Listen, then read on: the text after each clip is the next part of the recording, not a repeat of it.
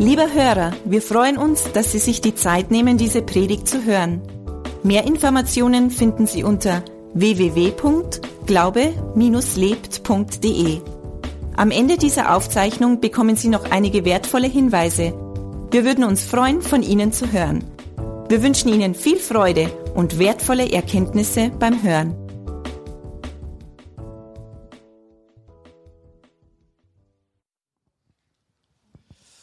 Ja, Freunde, das ist wirklich spannend, wenn man sich darauf einlässt, mit Gott unterwegs zu sein. Also das, was der Jürgen jetzt gerade gesagt hat vom Winterbibelseminar, das ist was, was ich in meinem Leben nie erlebt habe vorher. Und wenn man dann in so einem riesengroßen Raum sitzt mit, weiß nicht, 300, 400 Leute waren da vielleicht, und die Predigerin ist vorne, und macht dann intensives Sprachengebet und man ist da mittendrin und der Heilige Geist fließt. Und dann hörst du schon beim Sprachengebet zweimal deinen Namen. Sprachengebet und dann George. Sprachengebet George. Und dann geht es noch ein bisschen weiter und dann irgendwann kommt sie dazu und sagt, ihr habt mir jetzt vielleicht gehört und ich habe da verschiedene Namen gehabt und einer war eben George. Und dann kam da eine Prophetie und in dem Moment war es bei mir so, wie wenn Gott direkt vor mir steht und mich direkt anspricht. Das war so gewaltig, man kann das eigentlich gar nicht in Worte fassen. Es ist unwahrscheinlich und ja, und jetzt bin ich da, darf mit meiner Frau gemeinsam da unterwegs sein. Das ist ein absolutes Vorrecht, da bin ich so dankbar, dass wir da gemeinsam mit dem Herrn unterwegs sein dürfen und auch von meiner Seite danke für die tolle Aufnahme hier in Mühldorf, auch wenn es eben nur eine Zeit lang sein wird dass wir hier offensichtlich da sind. Danke auch für den Jürgen und die Steffi, die uns da so stark unterstützen und begleiten. Vielen Dank an der Stelle. Ja, ich will ein bisschen was erzählen von mir. Ich bin beruflich immer auch mal wieder unterwegs, quer durch Deutschland, von Süd nach Nord und dann auch wieder zurück. Und dann gibt es auch Strecken, die fahre ich dann mit dem Zug und neulich war ich dann mal wieder mit dem Zug unterwegs und dann hat der Zug einfach mal wieder Verspätung gehabt und dann wurde es immer mehr und immer mehr und dann kam irgendwie so ein nettes Personal durch, so eine nette Frau und hat dann so Kuverts verteilt, Fahrgastrechte-Formular. Dann habe ich gedacht, ja, hm, okay, ist vielleicht keine schlechte Idee. Dann habe ich das Ding mal angeschaut und dann genommen und dann ist da irgendwas so zusammengefaltet drin. Das ist schon so komisch gefaltet und dann haben wir irgendwie gedacht, na gut, das muss dann vielleicht einmal ausfüllen und dann steht da drauf, was die alles benötigen. Dann gedacht, hm, ist wirklich saudum mit der Verspätung und da komme ich wieder so spät heim und das ist ja, was soll der Blödsinn überhaupt? Und dann habe ich gesagt, um was geht's denn überhaupt? Und habe gedacht, na, schauen wir einfach mal, schauen wir einfach mal. Und dann steht da irgendwo, naja, ab 60 Minuten Verspätung am Zielbahnhof erhalten Sie eine Entschädigung von 25 Prozent, ab 120 Minuten schon 50 Prozent des gezahlten Fahrpreises für die einfache Fahrt. Und ich denke, naja, klingt ja vielleicht gar nicht schlecht. Da steht mir doch ein bisschen was zu. Bei 130 Minuten Verspätung, ja, gut, schauen wir mal. Aber was die dann alles wissen wollen, also so schaut das Formular aus. Rückseite gibt's auch noch, viel Kleingedrucktes, viel zum Ausfüllen, Haufen Käste, leserlich muss man auch noch schreiben, damit der Computer wahrscheinlich das dann lesen kann. Und dann habe ich gedacht, es ist ja wirklich ein Wahnsinn. Da steht da was zu und dann musst du noch verkrampfen und einen Haufen Arbeit hast damit und was soll das überhaupt? Also mit dem Zug fahren, ja, ist eine nette Sache, klar. Aber irgendwann denkst du halt auch mal, was soll das Ganze? Apropos Zug fahren. Da fällt mir ein Witz ein. Wollt ihr einen Witz hören? Okay, also, im Zug sitzen drei Männer in einem Abteil. Also es gibt tatsächlich nur Züge, auch ICEs, wo noch Abteile drin sind. Abteil ist was, wo sechs Sitzplätze drin sind, mehr nicht. Früher waren fast alle Züge so. Das ist also eine tolle Sache eigentlich. Man kommt eher mal ins Gespräch mit den Leuten. Wie gesagt, Abteil, drei Männer sitzen drin, geht die Tür auf, kommt Jesus rein. Die drei Männer sitzen da und erkennen sofort, das ist Jesus. Der hat so eine Ausstrahlung. Wahnsinn.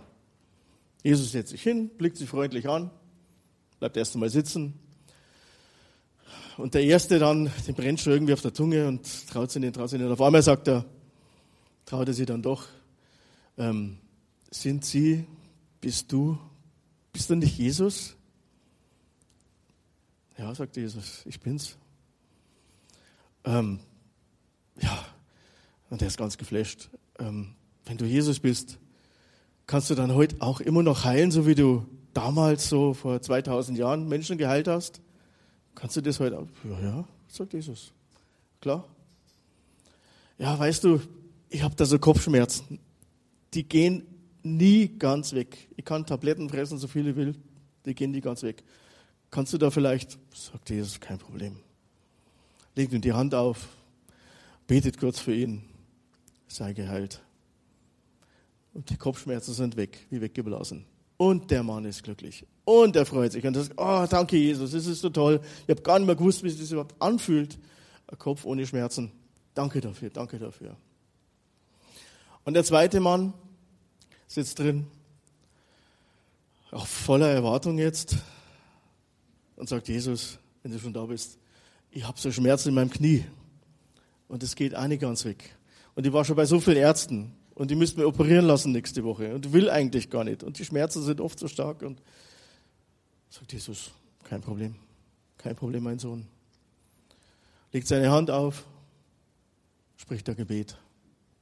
Und die Schmerzen sind weg. Und der Mann ist glücklich. Und er ist so richtig happy und sagt, danke Jesus, oh, ich bin so dankbar. Es ist der tollste Tag in meinem Leben. Es ist so klasse, so super, so toll. Und dann sitzt Jesus wieder so da, schaut den dritten Mann erwartungsvoll an.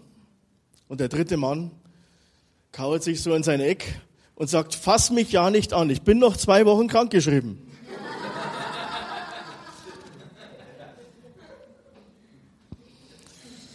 Ja.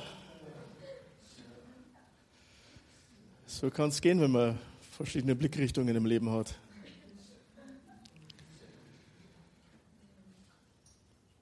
Ja, wenn man hier so in Deutschland unterwegs ist, da haben wir gehört, es gibt Rechte und Pflichten irgendwann einmal. Es gibt Gesetze, es gibt Regeln, es gibt Sachen, die uns zustehen. Fahrgastrechte zum Beispiel. Nicht nur in der Bahn, gibt es auch im Flugbetrieb zum Beispiel, auch manchmal ein nettes Thema, wenn man Urlaubsreisen antritt oder sowas, je nachdem. Aber es ist auch so, wenn wir dann diese Sachen in Anspruch wollen, nehmen wollen, dann kann es auch mal anstrengend werden. Es ist mit Arbeit verbunden und manchmal dann doch nicht so lustig. Und ich verrate jetzt euch mal den Titel meiner Predigt, der heißt das steht mir zu. Ja? Der Satz, das steht mir zu, war schon mal in den Medien ganz vorne dran, nämlich im Jahr 2009 wurde dieser Satz von einer vierköpfigen Jury zum Satz des Jahres gewählt. Weiß nicht, ob ihr das wisst, es gibt eine Jury, äh, Journalisten und was weiß ich, was das für Leute sind, und die küren einmal im Jahr einen Satz zum Satz des Jahres und das war im Jahr 2009, dieser Satz, das steht mir zu, gesagt hat ihn damals die damalige Bundesgesundheitsministerin namens Ulla Schmidt. Und sie wurde da befragt von Journalisten zur sogenannten Dienstwagenaffäre. Ich will jetzt gar nicht ausführen, um was da gegangen ist. Meine, so viel Zeit haben wir dann auch wieder nicht. Aber ähm, sie hat dann eben gesagt, das steht mir zu. Und dann wurde das der Satz des Jahres. Und dieser Satz bringt irgendwo einen gesellschaftlichen Trend auf den Punkt. Das war nicht nur damals aktuell, ich denke, das ist auch heute noch aktuell. Dieser Trend, dieses Anspruchsdenken, ehemals vielleicht von der Elite wirtschaftlicher, politischer Art in Deutschland, aber ich denke mittlerweile in allen Gesellschaftsschichten in ganz Deutschland, vielleicht auch in ganz Europa, das steht mir zu. Zustehen. Zustehen ist eigentlich was, wie es der Duden definiert, ist etwas, worauf jemand einen rechtmäßigen Anspruch hat oder ist etwas, was jemand zu bekommen hat. Und jeder hat so seine Vorstellungen, was ihm zusteht im Leben. Und solche Ansprüche werden oftmals manchmal mit dem Kopf durch die Wand durchgesetzt manchmal ohne viel nachzudenken. Und ruckzuck steht man vielleicht mit irgendeiner Partei vor Gericht, weil einer meint, das steht mir zu. und will das dann auch vielleicht vehement durchboxen. Andere Dinge, die uns vielleicht hier zustehen, in einem Sozialstaat gibt es soziale Absicherung. Es gibt aber auch so gute Dinge, wie jetzt beispielsweise Kindergeld. Wenn man Kinder hat, gibt es Kindergeld. Eine tolle Sache, das steht uns zu.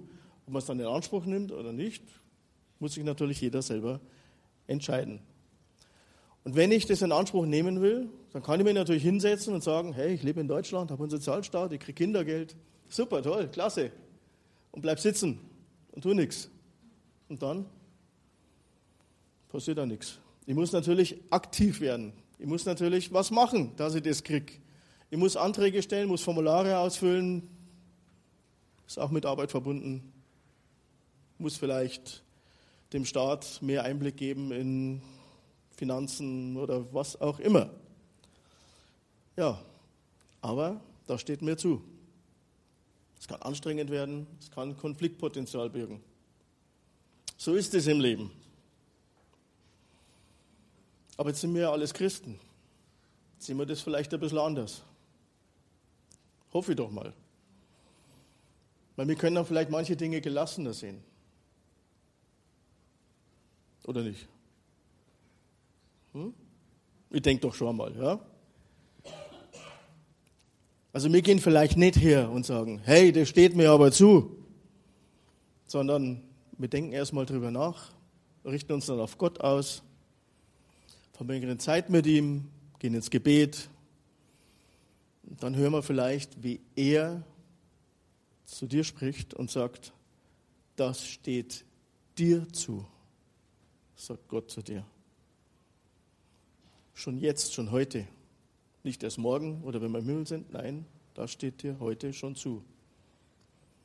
Es ist sein Geschenk an mich und auch an dich. Und das Geschenk muss ich eigentlich bloß annehmen. Ich muss mich nicht einmal groß anstrengen dafür. Aber um zu wissen dann, um was es eigentlich geht, muss ich mich natürlich mehr mit Gott und auch mit seinem Wort befassen. Ich muss wissen, was sein Geschenk an mich ist. Ich muss mich damit befassen. Ich muss aktiv werden und vielleicht einen ersten Schritt tun in die Richtung. Das ist vielleicht keine große Anstrengung, außer wenn vielleicht dann dein innerer Schweinehund kommt und sagt, ey, ich hätte da vielleicht noch ein paar andere gute Ideen, man könnte in der Zeit vielleicht irgendwas, schönes Wetter, Biergarten oder sonstiges, ja. Aber es ist nicht wirklich körperlich anstrengend. Und folge ich dann meinem Herzen, folge ich meiner inneren Stimme, dann komme ich in einen Bereich, wo es dann Entspannung gibt. Das heißt, die Situationen entspannen sich, es kommt Frieden und es kommt Freude. Und dann kann ich doch viel leichter leben, wenn ich weiß, was mir gehört und was ich alles haben kann. Und wie kann ich das jetzt wissen? Wenn ich mir auf die Suche mache. Auf die Suche nach Gott, nach Jesus, nach dem Heiligen Geist nach seinem Wort. Und wo steht das? Nämlich in der Bibel.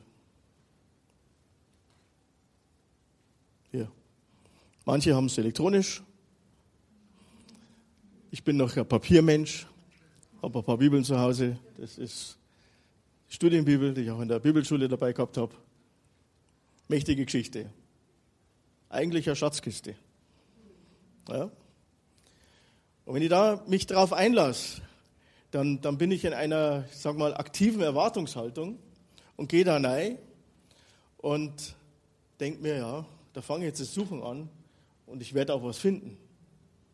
So wie es auch drin steht, da steht auch drin, wer sucht, der wird finden. Ja? Und dann fange ich irgendwann an, in meinem Herzen da drin das zu glauben. Und dann spreche ich auch aus, was mir vielleicht zusteht. Und je öfter ich das mache, umso mehr kommt dann Glaube zustande. Nach dem Muster gehe ich immer wieder vor und immer wieder vor. Lese in der Bibel, höre mir dann vielleicht auch Predigten an, weil Glauben kommt ja aus dem Hören. Und das Hören aus der Predigt. Ja?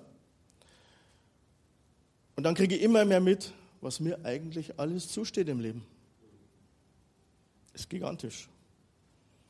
Können wir uns gerne mal anhand von ein paar Beispielen anschauen in der Bibel. Wenn jemand der Bibel dabei hat, kann auch gerne selber nachschlagen. Wir schauen mal im Römerbrief, und zwar im Kapitel 8, die Verse 15 bis 17.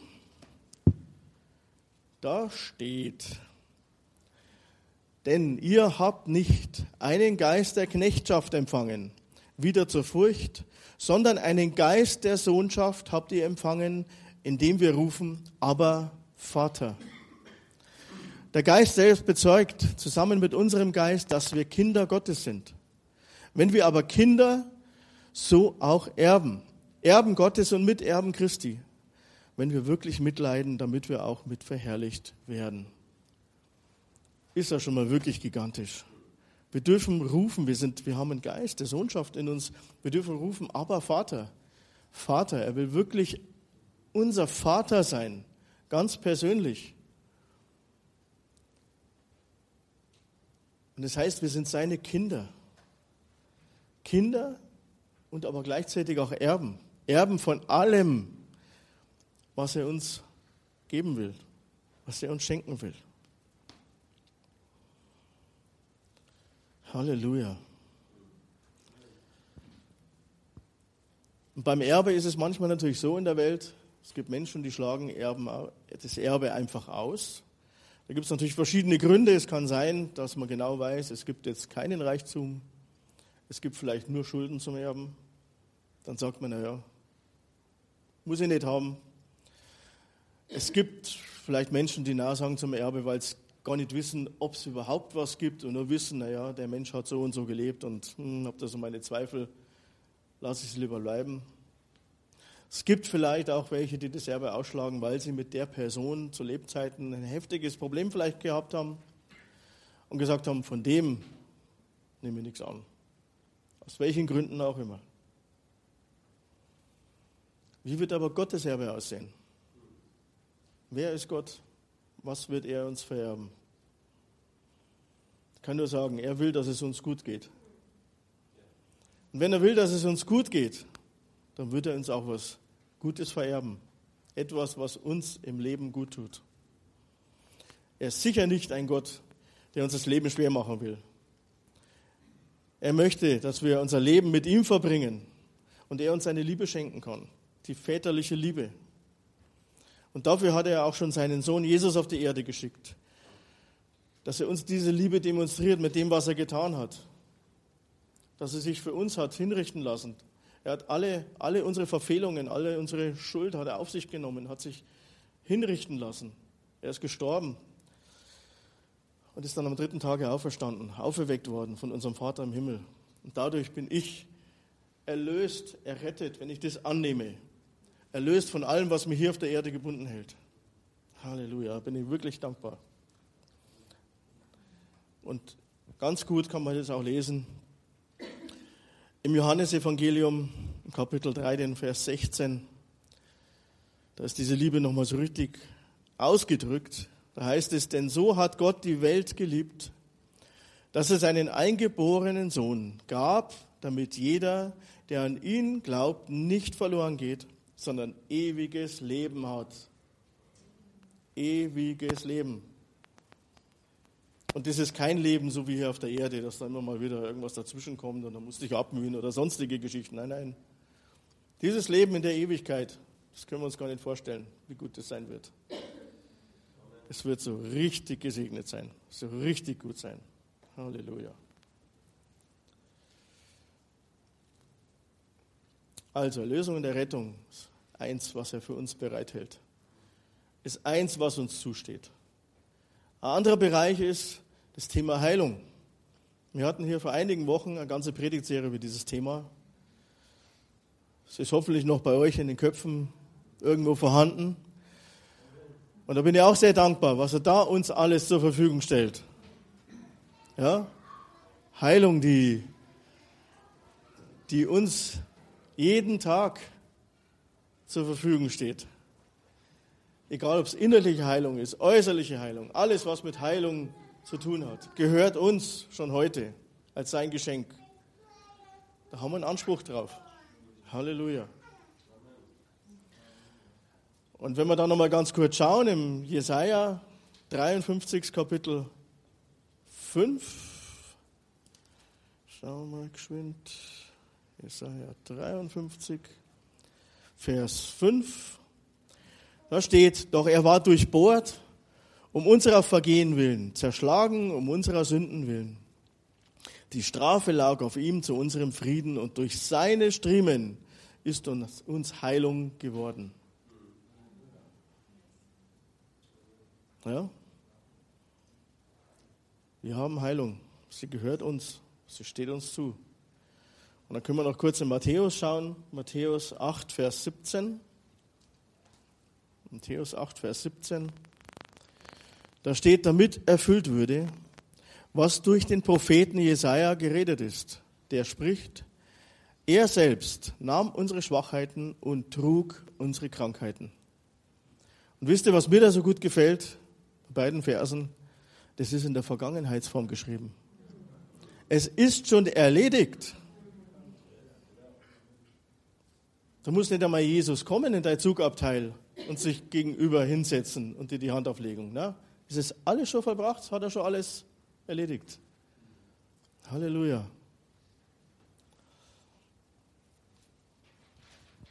Und dann gibt es noch einen dritten Themenbereich, auf den ich eingehen will, der uns zusteht. Das ist das Thema Versorgung. Ein ganz spannendes Thema, auch persönlich in meinem Leben. Denn Gott ist derjenige, der uns sieht und der genau sieht, was wir hier brauchen auf der Erde. Und er wird es uns gerne geben. Da gibt es auch ein paar Bibelstellen natürlich, wo das steht. Schauen wir uns mal eine an. Das eine ist Psalm 23, Vers 1. Ich denke, den kennen ja viele. Da steht, der Herr ist mein Hirte, mir wird nichts mangeln. Nichts. Amen. Gar nichts. Nichts heißt nichts, kein Mangel, nichts. Eine zweite Stelle, die so gewaltig ist, ist im Neuen Testament zu finden, im Philipperbrief, das Kapitel 4, Philippa 4, Vers 19. Da steht, mein Gott aber wird alles, wessen ihr bedürft, erfüllen, nach seinem Reichtum in Herrlichkeit in Christus Jesus. Er wird alles, was wir brauchen, alles, wessen ihr bedürft, erfüllen. Alles. Was heißt denn alles?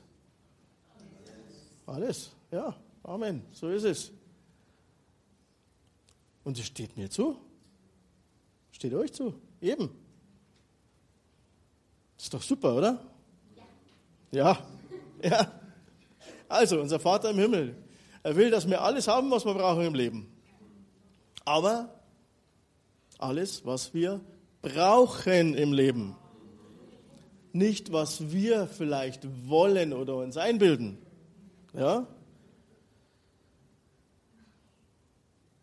Es mag sein, dass immer jemand vielleicht einmal irgendwie einbildet, er braucht ein tolles, superklasse, tolles Auto in flacher Form mit einer knalligen irgendwas Farbe, mit Höchstgeschwindigkeit jenseits von was weiß ich. Hm? Das kann man sich vielleicht einbilden, vielleicht auch wollen, aber ich denke, da kannst du jahrelang mit Gott drüber reden und beten. Ich weiß nicht, ob er dir das schenken wird, weil eigentlich brauchst du es gar nicht. Hm? Er weiß nicht am allerbesten, was du brauchst. Besser wie du selber. Das ist das Spannende in der Geschichte. Ja? Und eine Grundversorgung gibt er uns auf jeden Fall weil wir keinen Mangel haben werden. Ja. Und vielleicht hängt man manchmal auch eine Regel dran. Da wirst du jetzt natürlich denken, ja, siehst, da gibt es doch einen kleinen Haken. Ja? Aber der Haken ist vielleicht gut dran, weil er nämlich genau uns kennt und sagt, macht es so, wie ich sage, und dann wird es euch wirklich gut gehen. Weil wenn du selber überlegst, dann, wer weiß, wo du noch hinkommst. So wie es zum Beispiel steht im Matthäus, Matthäus 6, Vers Gesundheit. Matthäus 6, Vers 33. Da steht, trachtet aber zuerst nach dem Reich Gottes und nach seiner Gerechtigkeit und dies alles wird euch hinzugefügt werden. Und dies alles wird euch hinzugefügt werden, meint, wir kriegen alles, was wir brauchen. Alles, was wir brauchen im Leben, keinen Mangel. Aber trachtet aber zuerst nach dem Reich Gottes. Ja? Heißt so viel wie er soll unsere Priorität sein und richte dein Leben nach ihm aus. Das ist der Haken an der Sache. Aber es ist ein guter Haken, weil er uns dann trägt. Und wir müssen nicht alles selber machen. Ja? Und wir können uns dann auf seine Zusagen stellen und uns darauf verlassen, weil er ist kein Lügner. Er wird genau das machen, was er sagt, was in seinem Wort steht. Ja? Und er wird uns das geben, was wir brauchen, weil wir sind seine Kinder und der Vater und eine Mutter, die wollen immer nur das Beste für die Kinder. Und dass es nicht nur uns gut geht, sondern sogar vielleicht besser geht wie den Eltern, die das geben wollen. So soll es für die Kinder ja sein. Wir wollen ja oft für die Kinder noch was Besseres, wie es bei uns war. Also, dass es dann an nichts fehlt, uns an gar nichts fehlt, nicht an Zuneigung, nicht an Anerkennung, nicht an Liebe. Das alles kriegen wir von unserem Schöpfer. Aber auch die vielleicht auf den ersten Blick nicht so wichtigen Dinge im Leben. Wir kriegen auch das ganze Materielle, was wir brauchen. Wir kriegen was zu essen, wir kriegen was zu trinken, auch da wird er uns versorgen. Mit Kleidung wird er uns versorgen. Er wird uns vielleicht mit einer guten Ausbildung versorgen, mit einem guten Beruf, dass wir gutes Auskommen haben. Manchmal würde er uns mit einem guten Auto versorgen, weil wir es einfach brauchen, damit wir sonntags in die Gemeinde fahren. Ja? Wie ich mich einstmals für Jesus entschieden habe, habe ich mich damit auch damals noch unbewusst auf diese Versorgung eingelassen. Damals habe ich noch gar nichts davon gewusst. Aber das war so der erste Schritt. Und da war der Hunger in mir und immer weitere Schritte wollte ich gehen und immer weiter und immer weiter. Und dann habe ich irgendwann mitbekommen, ja, da gehört da so ein Thema Versorgung auch dazu. Das ist eine spannende Geschichte. Und so ist es auch bei mir immer weiter gewachsen. Heißt aber nicht, du entscheidest dich für Jesus und kriegst es irgendwann mit und sagst, ah, super, alles klasse, alles toll. So war es natürlich nicht unbedingt. Das wisst ihr vielleicht auch, wie das ist. Es gab auch bei mir und bei uns Mangelzeiten, wo wir manchmal nicht gewusst haben, wie geht es jetzt weiter finanzieller Art. Ja? Und ich weiß manche Abschnitte heute noch nicht genau, wie es tatsächlich gegangen ist, wie wir das geschafft haben. Ja? Aber ich weiß, auch da war Gott dabei und er hat auch Wunder getan. So wie eines Tages, wie wir unseren Briefkasten ausgeleert haben und da war Kuvert drin, anonym mit einem 100-Euro-Schein. Halleluja. So ist unser Vater im Himmel. Und so bin ich immer weiter und immer weiter und immer weiter unterwegs gewesen, immer mehr auf der Suche, immer mehr und immer mehr. Und das ist immer gut, wenn man sagt, Herr, ich will heute mehr von dir wie gestern. Halleluja. Und fokussiere mich und fokussiert, ja, und ich habe mich einstmals dann so, so auf, diesen, auf diesen Übernatürlichen ausgestreckt. Und das ist heute auch immer noch so mein Antrieb, auf das, was man eigentlich gar nicht sieht, aber weiß, es muss da sein. Ja? Und da gibt es auch einen, einen, Lieblingsvers von mir in der Bibel, der steht im 2. Korinther 5, Vers 7. Schauen wir mal geschwind. 2. Korinther 5, Vers 7. Wo haben wir denn? Da. 2. Korinther 5, Vers 7. Das ist gar nicht lang, da steht. Denn wir wandeln durch Glauben und nicht durch Schauen. Und das ist so mächtig, das ist so gewaltig und das ist das, wo ich jeden Tag immer mehr unterwegs sein möchte. Das gelingt mir nicht jeden Tag, aber ich will immer mehr davon haben, immer mehr im Glauben wandeln, auf, mich auf diese Zusagen wirklich stützen können, die in seinem Wort verpackt sind und mich nicht durch das ablenken lassen, was mir meine Augen vielleicht sagen möchten. Ja? Und unser Gott ist ja ein guter Gott. Und er will ja auch, dass wir nicht auf das schauen, was wir nicht haben und mit unseren Augen sehen. Aber wenn wir das tun, dann kommt ganz schnell Frust und Neid in unser Leben. Das wollen wir nicht. Und er will natürlich auch nicht, dass wir auf das schauen, was uns nicht zusteht. Ja? Und da hat er ja zum Beispiel auch seine zehn Gebote mal irgendwann formuliert. Da stehen auch viele Dinge drin. Und da steht zum Beispiel auch drin, zehn Gebote, ist allen bekannt, oder? Weiß jemand, wo die stehen? Ja, keine Angst, ich habe es auch nicht auf Anhieb gewusst, aber erst mal nachschauen müssen. Also die zehn Gebote stehen im, im zweiten Mose, das ist ziemlich am Anfang der Bibel. Zweiter Mose, das ist auch das Buch Exodus. Im Kapitel 20 und im Vers 17 steht, du sollst nicht das Haus deines Nächsten begehren. Du sollst nicht begehren die Frau deines Nächsten, noch seinen Knecht, noch seine Magd, weder sein Rind, noch seinen Esel, noch irgendetwas, was deinem Nächsten gehört. Und auch diese Zusage steht mir zu, weil wenn ich mich daran halte, dann kriege ich auch keine Probleme im Leben. Mehr sage ich dazu gar nicht.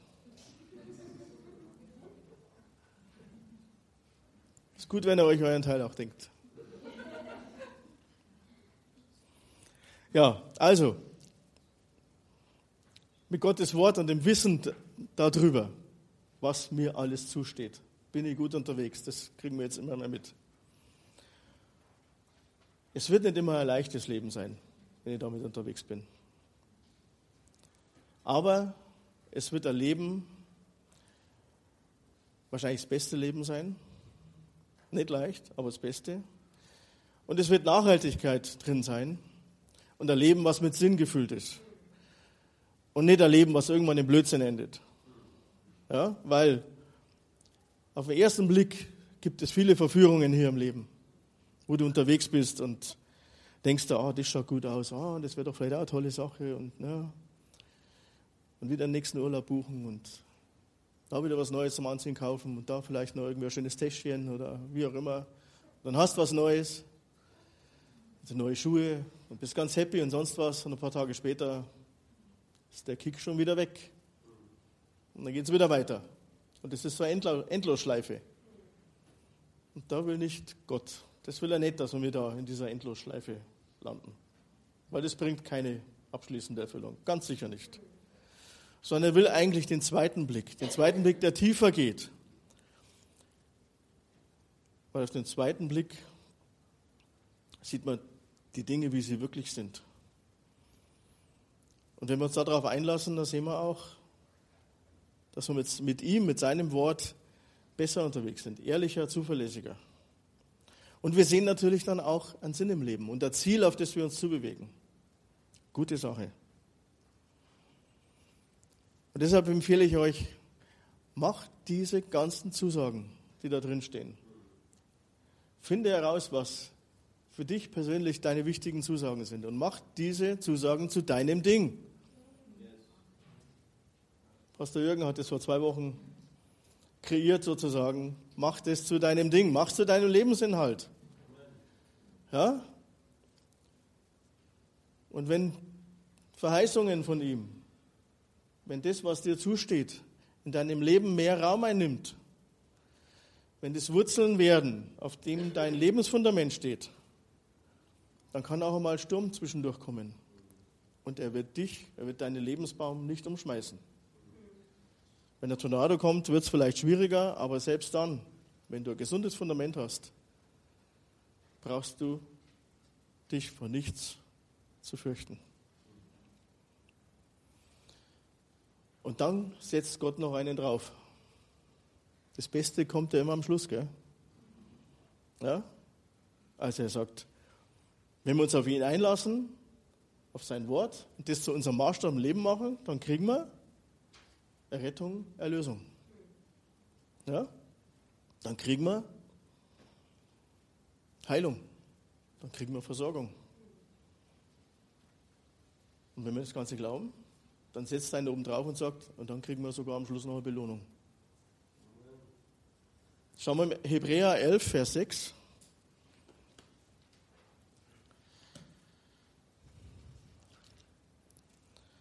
Hebräer 11, Vers 6, da steht, ohne Glauben aber ist es unmöglich, ihm wohl zu gefallen. Denn wer Gott naht, muss glauben, dass er ist und denen, die ihn suchen, ein Belohner sein wird. Also wenn ich im Glauben unterwegs bin, mit Gott unterwegs bin, ihn suche und nicht davon ablasse, mich auf seine Verheißungen stelle und ihm auch sage, hey, das steht mir zu, die, die ihn suchen, ein Belohner sein wird. Da wird ein Belohner für mich sein. Da kommt noch was. Da wird es noch besser. Ich weiß jetzt zwar nicht genau, wie es ausschaut, aber davon können wir alle ausgehen. Halleluja. Das ist doch ein richtiger Ansporn, dabei zu bleiben, oder? Hm? Und das ist es, was Gott will. Das ist Gottes Wille. Und das ist das, was ich will. Immer mehr in seinem Willen unterwegs sein. Immer mich mehr drauf zu stellen, was er für mich bereithält. Ja? Das ist das Ziel und das ist das in dem Leben. Und dann pass auf, dass du an diesen guten Dingen, die er für dich bereithält, nicht vorbeigehst. Geh mit offenen Augen durchs Leben und sei nicht so wie der Mann im Zug, der Jesu Heilung abgelehnt hat. Ja? Amen. Ja, ich möchte noch kurz beten.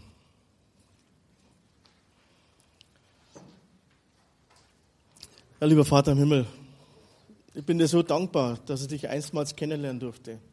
Ich bin dir so dankbar, dass ich unterwegs sein darf und wissen darf, dass du da bist, dass du treu bist, dass du zuverlässig bist, dass dein Wort die Wahrheit ist und nichts als die Wahrheit. Es ist so gut. Bin dir so dankbar. Danke für die Führung und Leitung in deinem Leben und danke für alles, was da noch vor mir liegt, vor uns liegt. Danke für deine Versorgung, für deine Heilung. Es ist so unfassbar, so gut, so stark. Halleluja, danke, danke. Amen. Und wenn du dir jetzt noch nicht sicher bist, dir das alles zusteht, und du vielleicht Jesus noch gar nicht in dein Leben eingeladen hast, dann sage ich dir, du kannst heute eine Entscheidung fällen. Du kannst eine Entscheidung treffen, dass auch du in dieses Leben eintreten kannst. Und wenn du das willst, dann biete ich dir ein Gebet an. Und schließt jetzt alle mal eure Augen. Und ich lade euch ein, dieses Gebet, was ich jetzt vorbeten werde, mir einfach nachzusprechen. Lieber Gott, ich komme zu dir im Namen Jesu. Ich brauche dich. Ich weiß, dass ich Fehler in meinem Leben gemacht habe. Ich weiß, dass ich ein Sünder bin